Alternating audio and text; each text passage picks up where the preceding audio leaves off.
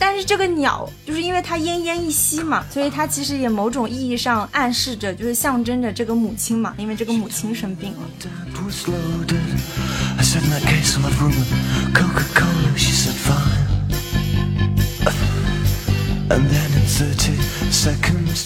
就这里面其实讲的一点就是说，你穿越时空改变历史，那一定你是会影响到别人的幸福的。可能你幸福了，但别人不幸福了。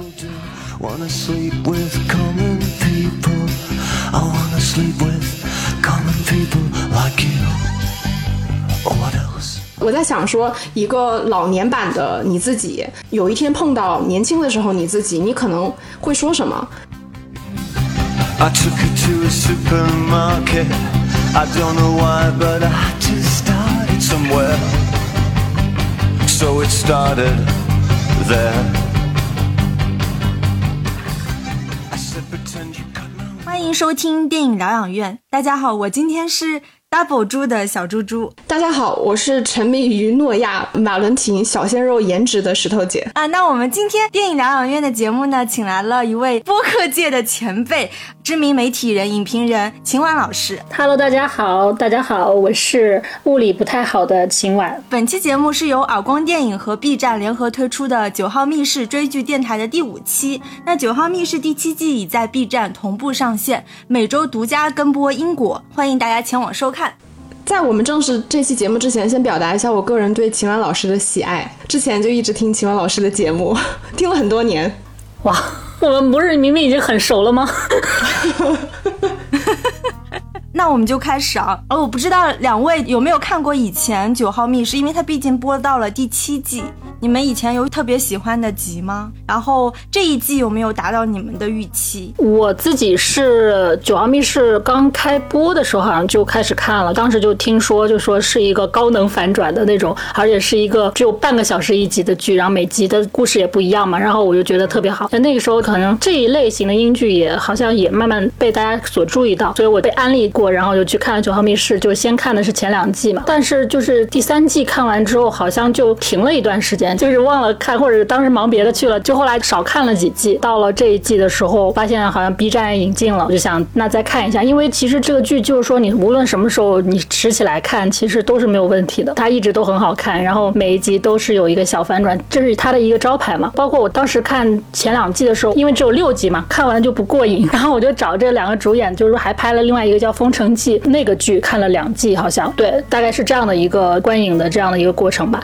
然后这一次我觉得可能很多大家有各自的一些讨论吧，但是我觉得还是在我预期之内的。你看他能拍那么多季，而且包括他们还有其他的一些创作的一些剧集，他们一直在一个这样的一个高产，然后有这么高创作力的这样的一个状况之下，我觉得能拍到第七季很厉害了。所以其实我自己是没有说对他们 就是说这一季有什么不满，我是觉得还是挺好看的，每一集也有它自己的特点，而且到目前为止现在的五集其实每一集都不一样，它的方向或者说情感或者说他们这种类型的这种元素也不一样，所以我觉得还挺好看的。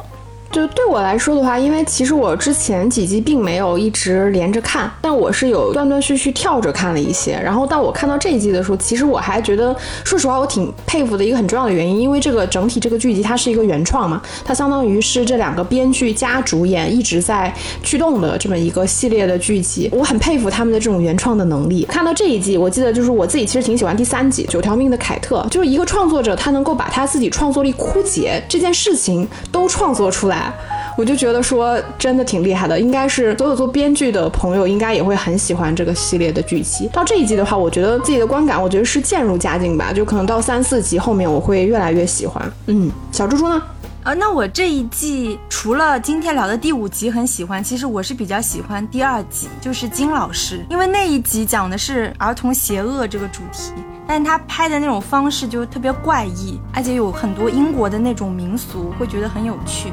哎，那秦岚老师，你除了就是我们今天要聊的是第五集随手行善这一集嘛？那第七集你自己有比较喜欢哪一集吗？我是比较喜欢三跟四吧。哎，咱俩一样。对，第三集也是刚才你也说到，这确实是一个创作者，我觉得特别会有心有感触的一集吧。他就是确实很有意思。他一开始你不知道他到底是要发生什么，是以为是一个女警要破案这样的，结结果发现梦中梦中梦，然后最终你会发现啊，原来是装在了一个故事当中，就是故事当中的故事。就是它确实很有意思，它这个形式。然后第四集的话，我觉得它是比较接近于大家对于《九号密室》这个系列的一个预期吧，就是一个期待的东西。你就是需要等着它给你很多的反转，就让你哎一下子反应不过来，然后惊讶到你一下，就是这个东西是它的一个标志嘛。所以就是第四集，我觉得回到了它最初那种枪反转的一个类型当中。这一集我看完之后在想，哎，其实还是有一些 bug 啊，是不是不太会这样发生？但是实际上你在看的过程中。就那三十分钟里，你还是就很嗨的，是被他击中的，就是他是成功的，所以我觉得这两集比较喜欢吧。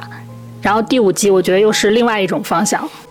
嗯，其实我看到第四集的时候，我也觉得，说实话。因为他那个故事相对而言是比较简单的嘛，它整个叙事相对而言比较简洁，他那个情况下埋的就是反转是比较可预期的，但是他最后故事处理的又非常干净。这一集是我完整就每一集都看下来的，我会觉得好像一直一直越来越精彩的那种感觉。到我们今天聊第五集，其实我也觉得非常精彩。对，因为第五集我觉得是从第七季来看解读空间比较多的一集，对吧？还有什么穿越时空啊、牛顿定律。一些科幻感、母子关系、反转等等，基本上就是融合了《九号密室》这个创作团队很多很擅长的、很柔杂的部分，觉得脑洞还是比较大的。那我觉得，在我们正式聊这期节目开始之前，你还是可以先帮我们简单说一下这一集大概在讲什么吧。虽然可能会破梗，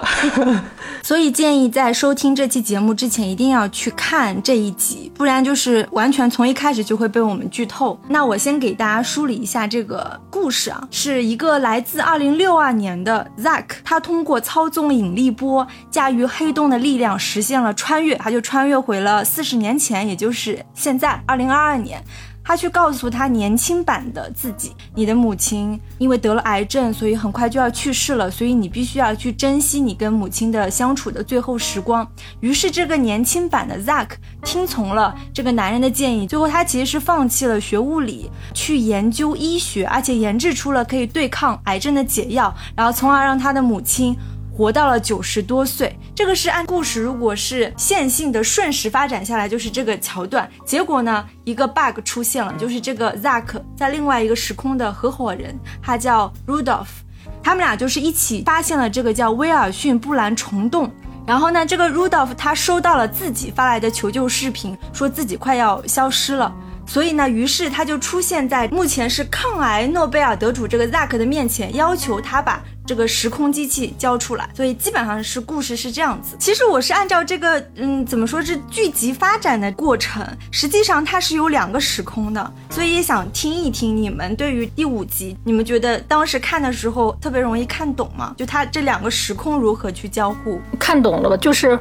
第一次看到后面可能稍稍有一点糊涂的地方，然后再偷回去看了第二遍，其实就是后半部分嘛。它一般就每次反转不都也都是在后半部分，你可能得需要你可能。在从头看的时候，你又能发现一些新的细节。刚开始的时候，这个戏它一开始上来就是在讲一对母子的关系嘛，青春期遇到更年期，对少年的扎克和他的母亲非常不和，然后两个人说不到一块儿去，说一会儿就吵架，然后也是一个单亲家庭的一个氛围，正是处于一个高度叛逆期的一个少年。妈妈想跟他聊天，他也不愿意，但是妈妈其实已经做了一些检查，有可能得了病，就是他妈妈一直在扶腰，已经。身体不太好了，但是扎克他还不知道这个事实。然后这个时候有一只鸟飞过来撞到了那个他们家的窗户。然后这个时候来了一个人，捡起了那个鸟，就想让他们把这个鸟给救助一下。然后就出现了男主角，就是这个胖胖 佩姆伯顿演的，先叫他鲍勃，他他自称鲍勃叫，而且他是一个有一个口头禅的一个人，喜欢说话的时候，如果发现比如说这是一个 small 里面有 double l，他就会不断的在所有的单词只要是有 double 字母出现的，他就会像注释一样，就是他一开始你会发现他说话，你会觉得很奇怪，他为什么一直在 double double double，后来你意识到哦，原来他有这样的一个。就是一种强迫症吧。他后来自己也解释，他是一个学物理的，一开始从这种数据啊、数字当中去寻找一些规律的，但是到后来他就慢慢就开始在文字当中去寻找这些规律，然后这样一直在说 double 的这个过程中，心里会感觉安心一点，就是这是一种他的一个强迫症。他进入这个家，因为他是学物理的，所以他妈妈就提出来能不能请这个鲍勃来给儿子做家教，然后他就同意了。进入了第二个阶段，就是他在家在辅导他的物理作业吧。其实，在这个过程中，你们会听到就是一些旁白嘛。它的旁白其实是有三部分组成，就是牛顿第一、第二、第三定律。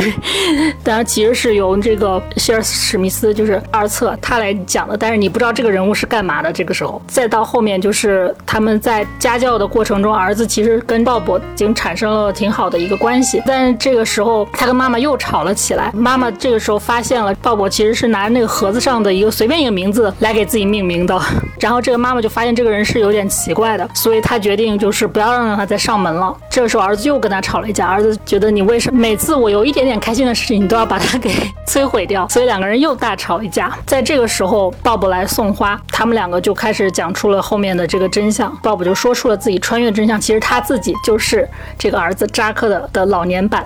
或者说中年版吧，中年版的他再回来找他，其实找他的目的就是为了告诉他，这个时候一定要去好好的爱妈妈，不然的话，妈妈马上就要死死了，到时候你一定会后悔终生，你下半辈子都会在这个当中过，等于说告诉他的真相。那这个时候其实。有很多细节啊，就是在楼下的妈妈，她其实接到了一个电话。当时就她接的时候，你也不知道打电话的人是谁，但你后来会发现，其实是他这个扎克的合伙人，就其实就是令刚才一直在说旁白的那个男主角。先说到这儿，然后这个时候听到一声枪响，妈妈就上楼，发现老年的扎克已经吞枪自杀了。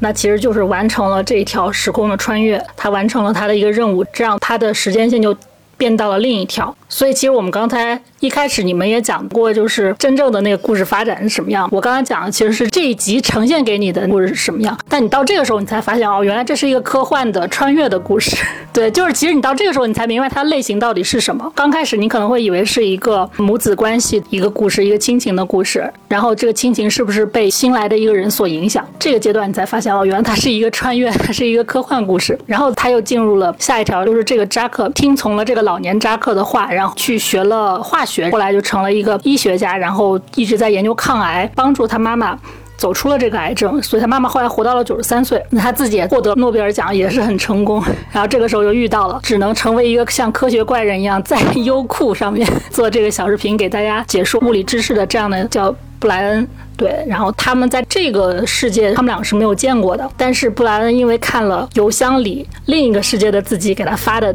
邮件，才明白了真相。于是他决定摧毁这条时间线，他要去把扎克杀了，让事情又回到原来。所以其实我们可以看到，这里面有两条时间线，算是两条平行宇宙吧。当然，这两平行宇宙是怎么说不兼容的？第一条就是这个少年的扎克遇见了老年的扎克，听了他的劝告，学了化学，然后他就开始去研究肿瘤留学，治好。了妈妈的病，然后妈妈就是试用了他研究的这个抗癌血清被治好的，然后扎克就得到了诺贝尔奖，妈妈一直活到了九十三岁，但是在葬礼上他碰到了在另一个时空的合伙人，把他杀了，所以他这个穿越就失败了。那么在这条时间线当中，这个少年扎克就不会再遇见老年的扎克，只有一只鸟飞过来，这个是一条。线，然后另一条线就是少年的这个扎克没有见到他这个老年的扎克，他就一直很叛逆，结果后来就不跟妈妈说话，结果妈妈就因病去世了，自己就追悔莫及。他的学业线是去了新加坡学习了物理，然后又到剑桥大学研究黑洞，找到了一种穿越方法，包括是跟他的队友这个布莱恩一起研究的，这叫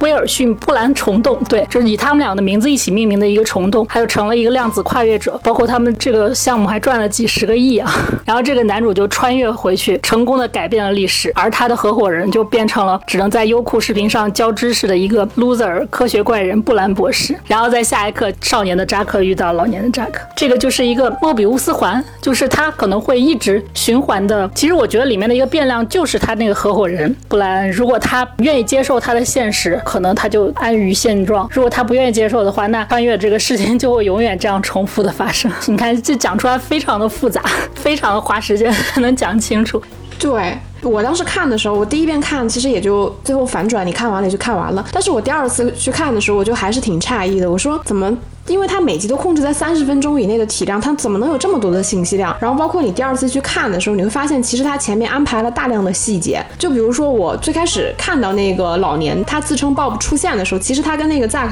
站在一起，他出现的时候，其实我就有一种预感，这个人应该是年轻版的 Zack，因为他一直不停的去强调 double 这个东西嘛，对吧？其实我觉得他在隐喻上，他其实有呼应，说其实是有两个 Zack，两个相同的人在同一个时空下有出现，包括他选的那个演员，就我在这期节目开场的时候，我说我有点沉迷于这个小鲜肉的颜值，这位叫诺亚·瓦伦廷，这位他选的演员，其实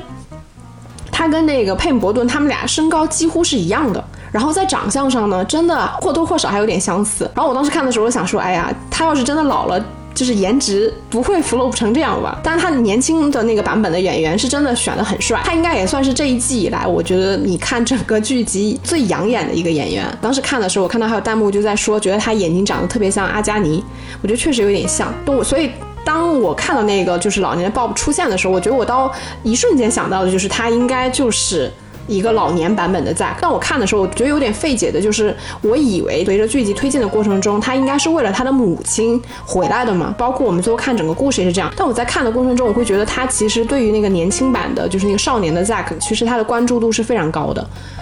你感觉他好像永远就是在观察这个孩子，然后像前面秦文老师提到的，因为你们两个前面都讲了一下这一集它大概的一个内容嘛，其实一个就是真实的这个时空顺序，然后另外一个其实就电影呈现的这个时空顺序。但我自己可能不是特别认同的一点是，我觉得这个电影应该是不只是有两个时空关系，它应该是有三个，或者是要么它就是一个时空循环，要么它其实有点像是多元宇宙，它应该是有多个时空关系。因为到最后剧集反转的时候，年轻版那个 Zack 他躺在自己的床上。玩电脑的时候，其实那个里面有一些细节是跟他第一幕就是那个鸟砸上那个窗子的时候其实是不一样的。也就是说，最起码在少年 Zack 这个时空关系里面，它是有两重的，一重就像说 Bob 来了，一重是 Bob 没来，其实这就已经是两重了嘛。我我自己是大概这样看的。然后我当时看的时候，我觉得很妙的一点就是，它其实就是把一个家庭伦理剧跟一个有点像是这种科学物理知识科普的一个内容结合在了一起。因为像前文秦文老师也提到了，他是把牛顿的三大定律直接相当于，你可以把这一集也拆成三个部分，相当于它每一部分剧集就在讲这个定律。第一部分就是这个力的出现导致说这个运动状态的改变，对吧？其实就是那只鸟。预示着那个 Zack，包括那个水杯出现了的时候，原本这个少年 Zack 他的命运已经要被改变了，就是他原本的这个生命轨迹。然后到第二个，就是我当时在看的时候，就是那二册其实它是这一幕才出现的嘛，观众可能会觉得非常的混乱，就混淆为什么突然出现了一个跟这个故事毫不相关的人，然后他在讲说牛顿第二定律是什么，然后包括他当时不是拿了两个模型，一个大的卡车，一个小的车，然后同时在推的时候，我自己看起来，我觉得他其实是在讲说，因为老年把那个 Zack，就是他其实是一个。外力，他做了这个动作之后，其实是导致了他自己少年时代跟这个 Rudolph 他们两个人其实是命运的改变。然后再到第三重的时候，就是说力的这个相互作用，就牛顿第三定律的时候，力的相互作用其实是指说你这个 Zack 对 Rudolph 命运的改变，但它也同时能对你有一个反作用力，所以你在。看完这些之后，你再去来看的时候，你就会发现二册这条线其实就非常的有意思，因为你回头再想，他其实就是一个做 vlog 做这种教学视频的人嘛，所以最后看起来这一集仿佛就是他在做一个教学视频的说明，来给你解释说牛顿三大定律是什么样的，所以你就会觉得，哎，原来它虽然只有三十分钟，但整个结构又设计的非常的精妙。对，而且它其实也埋了特别多的就很细节的梗，就比如说那个小鸟那个麻雀，我们知道那个麻雀其实出现过。三次，中间还有一次，就是他们用一段看上去制作很粗糙的来展示如何穿越时空。我感觉那个麻雀就像是一个穿越时空的一个附带物，因为老年的 Zack 他需要穿越到四十年前，他其实是带着那个小鸟一起穿越的吧？没有，是鸟先传过来的。就鸟是个实验吗？对，是鸟证明了他们实验的成功。对，但是这个鸟就是因为它奄奄一息嘛，所以它其实也某种意义上暗示着，就是象征着这个母亲嘛，因为这个母亲生病了。你确定这个不是你的过度解读吗？当然不是啦，鸟撞在玻璃上，那它一定是奄奄一息啊。因为在后面一个时空里面，就是他母亲不是活到九十三岁了吗？鲁道夫过来说啊，你母亲也算是高龄，就算在这个时代也算是高龄。Zack 就是用一句台词，他就说，对啊，他就是一个坚强的老鸟。那个台词是跟之前 Zack 出现在他们家当中的是一样的啊，对哈，就说明这个鸟。就像他的母亲一样。其实那个鸟就是没有死啊，后来就飞走了吗？对，不过这个鸟它其实就是一个时间的像打点儿一样的一个东西，就是你看它这个鸟过来了，就说明哎扎克可能要过来了，大概是这样的一个时间节点。对，是的。所以它这个外力是那个 Bob 嘛，但其实这个外力是只鸟嘛，这个鸟其实是从别的时空穿越过来的，相当于才打破了他们原来这个时空下的这个轨迹。对，我觉得这个外力，这两者都算吧。还有一个小彩蛋就是这个 Zack，因为他他的帅气就已经是彩蛋了。我说的是老年版的这个 Zack，他不是有找出字母那个强迫症的习惯吗？但你会发现，就是他在另外一个时空，就是他母亲长寿的那个时空，他其实是没有这样的强迫症，他说话就很正常。对，因为他当时是学化学的，他不是学物理的。我觉得跟他后来的这个人生轨迹有关系。就是学物理的，这意思就是特别容易变成强迫症，就因为他要什么东西他都要找到它的原理嘛。然后化学的他去学医去了嘛，其实就是去抗癌去了嘛。他的气质好像不一样了，你会感觉跟那个物理那种科学怪人的感觉就是，哎，其实是一个医生跟一个那种研究黑洞的那种科学怪人的感觉其实是不一样的。所以其实你会看到两个扎克，他是不一样的气质，虽然是同一个人演。而且这个电影里边，但这个也是我自己的一个感受啊，就是它这个里边除了处理说这种所谓时空穿梭之外，不是有讲到一个时间的相对关系嘛？大概意思就是说，老年了之后，你会感觉时间过得越来越快。其实我会觉得这个也是，但这个有点过度解读。其实这种创作者他们到了一定年龄阶段之后，我觉得他们其实对于时间的感知会，我觉得会更特别。像这部电影，其实我觉得它不是处理时空关系，因为空间相对是固定定的嘛，其实就是他母亲所在的那个房子。虽然说无论是在年轻版的那个 Zack，还是说老年版之后，其实包括他母亲那场葬礼上所在那个房间，都是他母亲的那个房间，空间其实是没有变的，变的其实时间嘛。然后它里边就讲到这些，虽然只是一笔带过，当时看的时候就想到啊，就是大家还是对于时间的这种感知，因为我现在也会有一种时间过得越来越快的感觉。他们在那个同一个房间拍，是因为预算很有限。对，这个是出于客观条件嘛，对吧？但是最后呈现出来的感受，就是你的感知力，它虽然是一个很小成本的、很浓缩的，因为它其实场景相对而言比较固定，但它表达的东西是完整的。我在想说，一个老年版的你自己，有一天碰到年轻的时候你自己，你可能会说什么？我想说，就是那种珍惜时光啊，你现在可能在荒废啊。就珍惜身边的亲人嘛，就是对啊，对啊，不然会追悔莫及。这个确实是一个不同年龄阶段的时候，你对于这种感知的差别，就是大家当下的生活重点是不一样的嘛。因为在看的时候，其实我也在觉得这个少年就是真的很叛逆，青春期的一个少年的那个样子，就他对于什么，就尤其对他母亲的那个不满，其实是非常强的。包括他这一集里面，他对于他母亲有的时候使用的字眼，其实是有点激烈的。是跟他母亲吵架的时候，但是就是老年版的时候，你们俩经历过同样的事情，其实你跟他陈述的内容肯定会跟你年轻的时候的那种关注点是不一样的。嗯，其实里面还有一个小彩蛋，就是他们中间在吃饭的时候，两个人在聊为什么我要用 double 什么什么的，然后这个妈妈就聊到说，啊，对，你是这样，那我就是要去敲击那个键盘，这样会让我觉得很舒服，但是这个儿子就不开心嘛，然后这个少年扎克他就走开了，他就生气的，就是又不欢而散了，而且他认为就是这个妈妈正在讨好这个 Bob，就是他觉得他妈妈是一个单身的女人，然后好像看到一个男人来了，然后他似乎是不是对他有一些好感，两个人。一直在聊的那么火热，儿子其实是有这样的一种心理的。他后面也其实也喊出来，就说向他献殷勤失败了之类的，还会这样骂他妈妈，这也是一种母子关系的一种微妙的地方。但实际上，这个老年扎克也是他这个母亲的儿子，其实他对他的关注、关心是出于你是我的妈妈这样的一种关联，两个人才会聊起来。然后其实他是想去追回一些时光的感觉，但是在少年的他看来，他觉得这两个人有一些暧昧。我觉得这个也是一个点吧。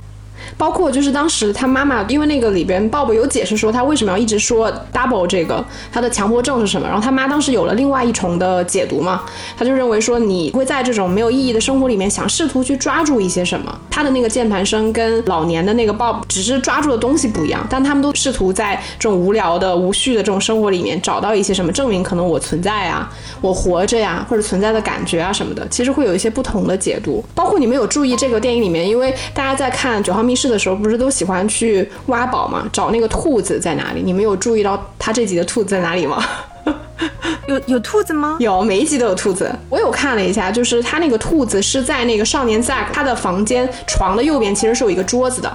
桌子上其实是有一只兔子的。对，他的那个电脑的。屏幕上就是盖子上，其实不是贴了很多贴纸吗？就是我前面为什么会说，但这个我们也可以讨论，就是我为什么会说它这个里面至少是有三重时空关系，是因为到最后面的时候，其实如果你注意它那个电脑贴纸，你会发现它那个电脑贴纸跟它第一次出现的时候那个电脑贴纸是不一样的，就上面也有兔子，但它第一次出现的时候，兔子其实是在右边的，包括所有的贴纸其实它都是在右边的，然后包括就是当那个电脑的。屏幕就是第二次出现那个相似场景的时候，它镜头推上去，你能看到的就是它所有的贴纸其实都完全放在了它原来的对立面，就相当于它原来在右边，它就变成了左边，所有的贴纸其实位置都发生了变化。我觉得它其实也是在暗喻你这个场景其实跟它第一个时空本身就是不一样的嘛，它发生了一个相当于是相对的。变化，那个电脑贴纸我也发现了，但是可能第三个时空确实有道理吧，因为最后那个开放式结局就是 Brian 跟这个 Wilson 这两个人在打架的时候，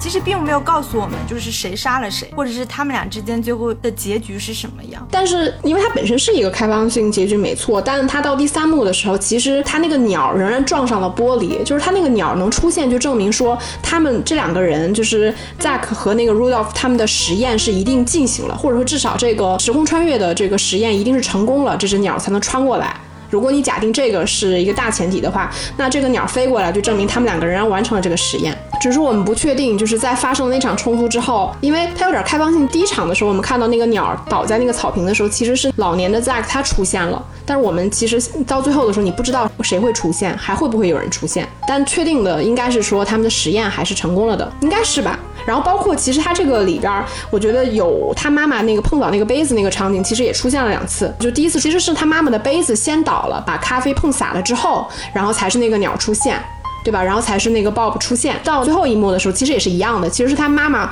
碰倒了那杯咖啡，但他妈妈碰倒那杯咖啡之前，其实是他们在上一个时空，就是老年 Zack 的那个时空关系里面，他们先把咖啡碰倒了，然后才是他妈妈这个时空的咖啡倒了，然后才是鸟撞到玻璃。当然，这个是我自己看，因为我物理其实也不是特别好，但是我会觉得说，他这个咖啡碰倒了，会不会也有点什么引力波啊？就它里面提到的那些，就是可能穿越了这种时间之后，产生了某种波段的影响。但这已经属于我自己脑洞的部分了。我有一点疑问，就是这个鲁道夫 Brian 他不是收到了自己来求救的那个视频，说自己快消失了。他为什么说自己快消失了呢？就是这两个世界是不兼容的呀。你如果是做了这个选择，那那个世界就没有了。所以其实这个鲁道夫他也想。自己过得好一点嘛？就他现在等于他是过得不太好的一个状态，所以他可能就是必然就有一个选择，就是去破坏一下这个男主角的行动啊。那它其实就不是多元宇宙，对吧？其实就是两个时空，只是说它可能有一定时空关系。对，我觉得是两个时空，但是这两个时空又是连接成莫比乌斯环的，就是说你这边成功了，但是这个合伙人一定会来破坏，然后破坏之后你又得从头开始，然后你妈妈又很早就走了，然后又让你懊悔，然后你后来又去穿越，所以这个事情。是，就是它其实是一个循环了。我觉得就有两个变量，一个就是男主他要改变自己的想法，就是他不然就算了，就不要非得追悔了，就不要穿越了，这是一种；还有一种就是他的那个合伙人，他也要改变自己的想法，就是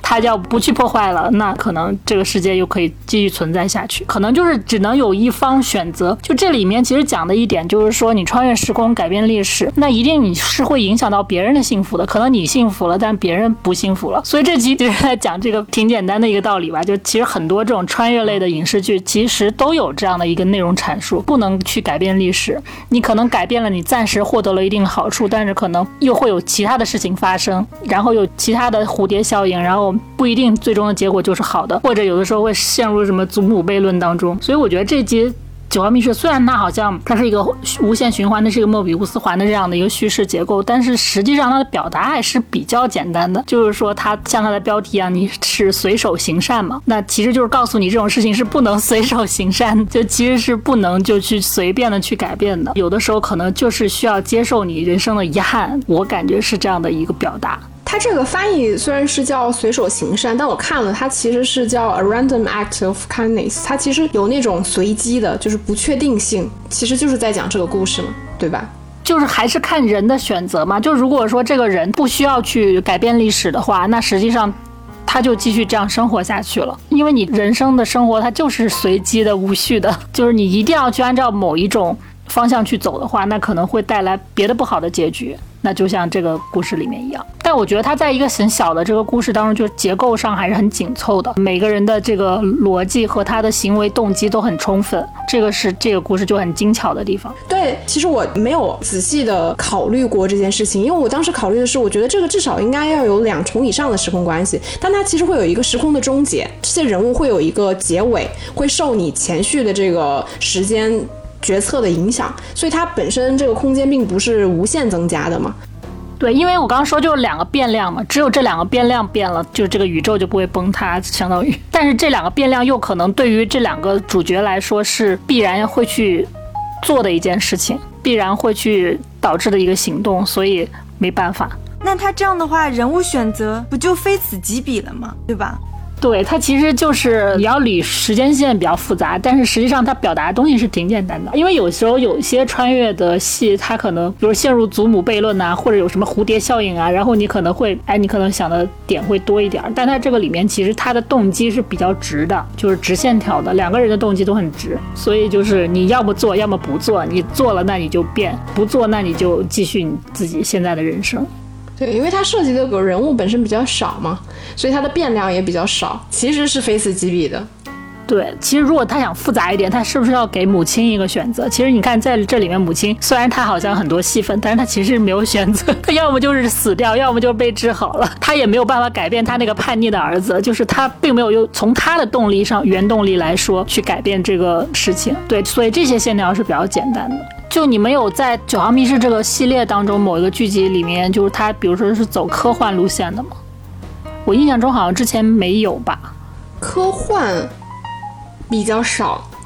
对，因为像比如说英剧，它有黑镜嘛，黑镜它就是一个真的是纯科幻的一个剧系列，那它就其实就完全做那些，所以就会有人评价说这个哎突然搞了一下科幻，但是可能就是如果是跟黑镜那种比的话，差距还是挺大的。当然那个类型不一样，九号密室还是就是主打在一个短的一个时间当中，三十分钟的时间当中做一个反转，那只是这次恰好是一个科幻类的。而且他拍穿越时空，其实也也算是蛮省钱的，对吧？就是丢一个麻雀，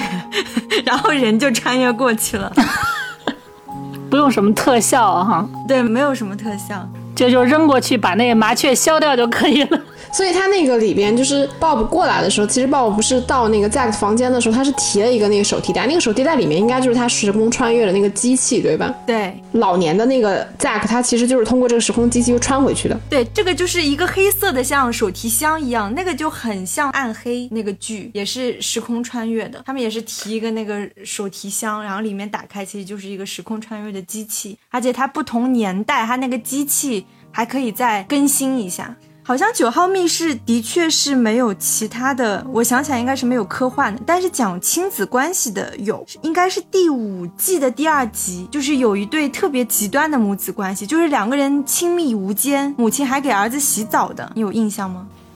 哦，好像有一点印象。你说洗澡这个画面好像突然出现，是不是有一个人反串呀？是不是其中一个反串母亲的？对，母亲是反串的，这就跟这一集完全不一样。在那集里面，就是这两个母子关系就是非常非常亲密，亲密到就是母亲死后，她变成鬼之后，她都觉得就是不可能有人可以跟我儿子这样生活在一起，可以照顾他。结果还真的出现这样一个女人，所以最后这个鬼就是连他的这个儿媳妇儿都不放过。大家也可以再去看一下那一集，是第五季的第二集。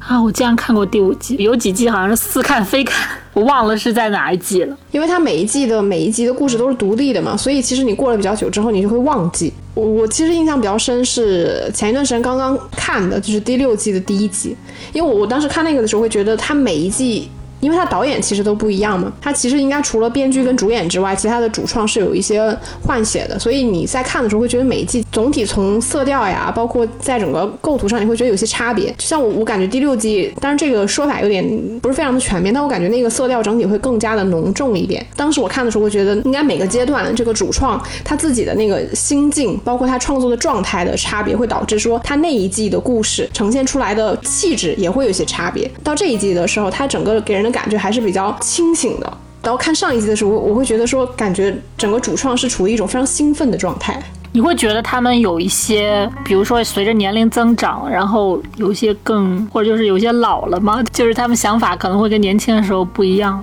嗯，会吗？我前面第一季我没有看过，我不太确定他们最早的时候那个创作状态是什么样的。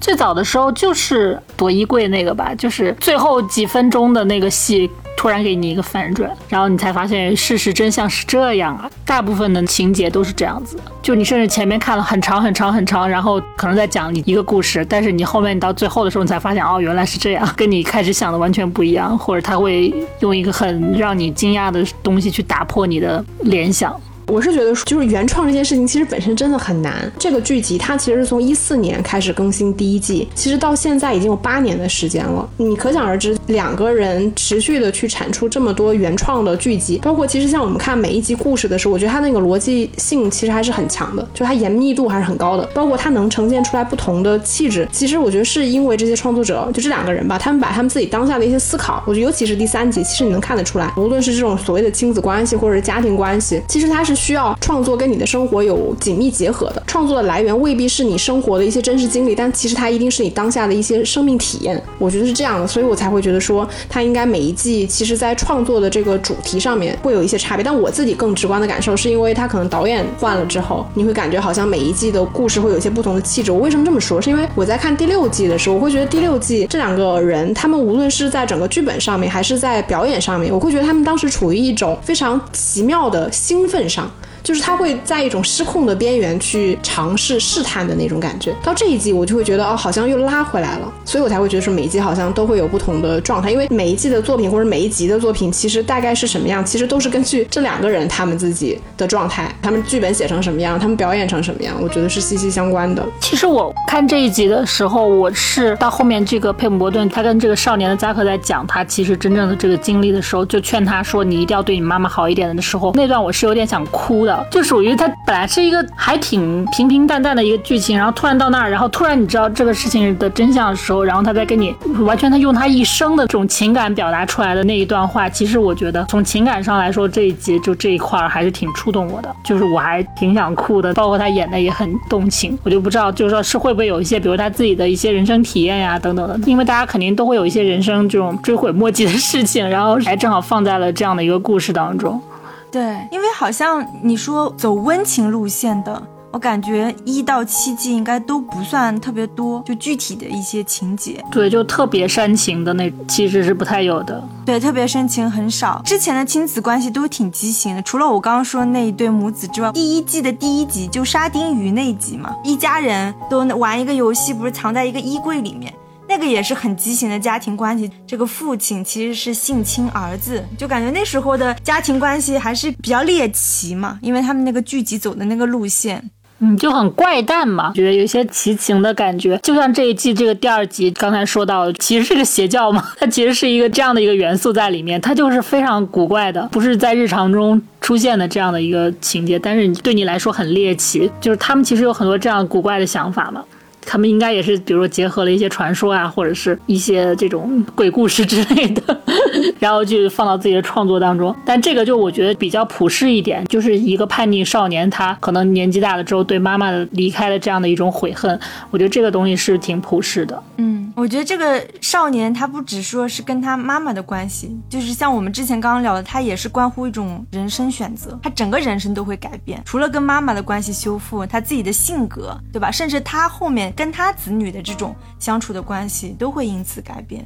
对我自己来说，就是刚才秦婉提到说你要就是好好爱你的母亲，她剩下时间不多了。那会儿她其实是有一点饱含热泪，就是当然没有掉下来，就是但是情绪是比较激动的那个。那场戏也是比较打动我的，但打动我的点是我其实就特别受不了那种年纪比较大或者有一定年龄阅历的人，然后再表达说你要珍惜时光，时间真的过得非常快的时候，我就特别受不了。我就会有一种啊，我的时间也过得好快，我是不是没有珍惜好我的时间什么这种感觉？这是个人的体验，因为其实整场戏它对于情感这块没有特别重的这种表达嘛。但到这一场戏的时候，它其实是一个情感的外放，包括这场其实不是有他就是吞枪自杀的那一场，就他情感相对而言是比较外放的。反正我在那一瞬间也是被打动了的。但是这里面也有一个槽点，也不能说槽点吧，就是那个合伙人就是属于，哎，难道有他他就可以成功，然后没他他就不成功？就这件事情，我就 很那个。就像你看这个男主角，就属于他学物理，他就成了一个黑洞专家；他学化学又成了一个什么抗癌的一个高能的一个，就是还获得诺贝尔奖的一个人。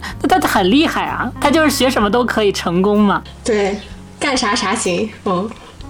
对呀，但那你这个合伙人为什么就是好像一掉一落千丈呢？就是为什么你没有去走出另一条路呢？这一点就是算是一个槽点吧，在这个剧情当中。而且我觉得，其实就是男主的第二条选择，就是他其实是为了他的妈妈才去学的化学，学的医。所以这个会不会有一点点，就是说他如果是在一条完全自主选择的道路上，他选择的是学物理嘛？他并没有说一开始就想要穿越时空嘛？也就是说，他正向他更大的兴趣可能是在物理上面。但是因为他妈妈生病了，那然后于是他为了对他妈妈好一点，然后于是去学化学。就这个是不是也哎，是不是违背了他原始的这种兴趣啊？等等的？我觉得这个我也会想到。对，相当于他在这个时间节点先发现他母亲命不久矣这件事情，也改变了他的人生轨迹嘛？对，那是不是就是其实老年的那个扎克有一点点自私，就是说他这个人生的轨迹，他自己的人生轨迹已经实现了，于是他就想活出另一条路来，就这是不是也是有一种他体验过了？是的。对你体验过，但是这个 小的扎克他还没有，但是他就必须要为了他妈妈去学习另一条路，那这是不是也是一种就是让人有些遗憾的东西？将来会不会也会遗憾说，哎，我其实当年也想学物理啊，等等。就我觉得我会想，会联想比较多吧，就是所以说没有一段人生是真的完美，就不管你怎么改变。所以在看这个标题的时候，就是随手行善，还是会觉得很讽刺。这种讽刺不只是说对于 Zack 年轻版的自己，对他的合伙人也是，就。你随手行善了，但是你就毁掉了你合伙人的一生，就有这种感觉。那围绕第七季的第五集呢，我们就聊的差不多了。那下一期九号密室追剧电台将会在六月六号上线，由什么电台主播和淘淘淘电影一起分享九号密室第七季的最后一集，欢迎大家继续收听。那我们再次感谢一些秦岚老师，感谢来我们节目做客，嗯。好的，谢谢大家，谢谢。好，那我们节目就到这里结束了，拜拜，拜拜，拜拜。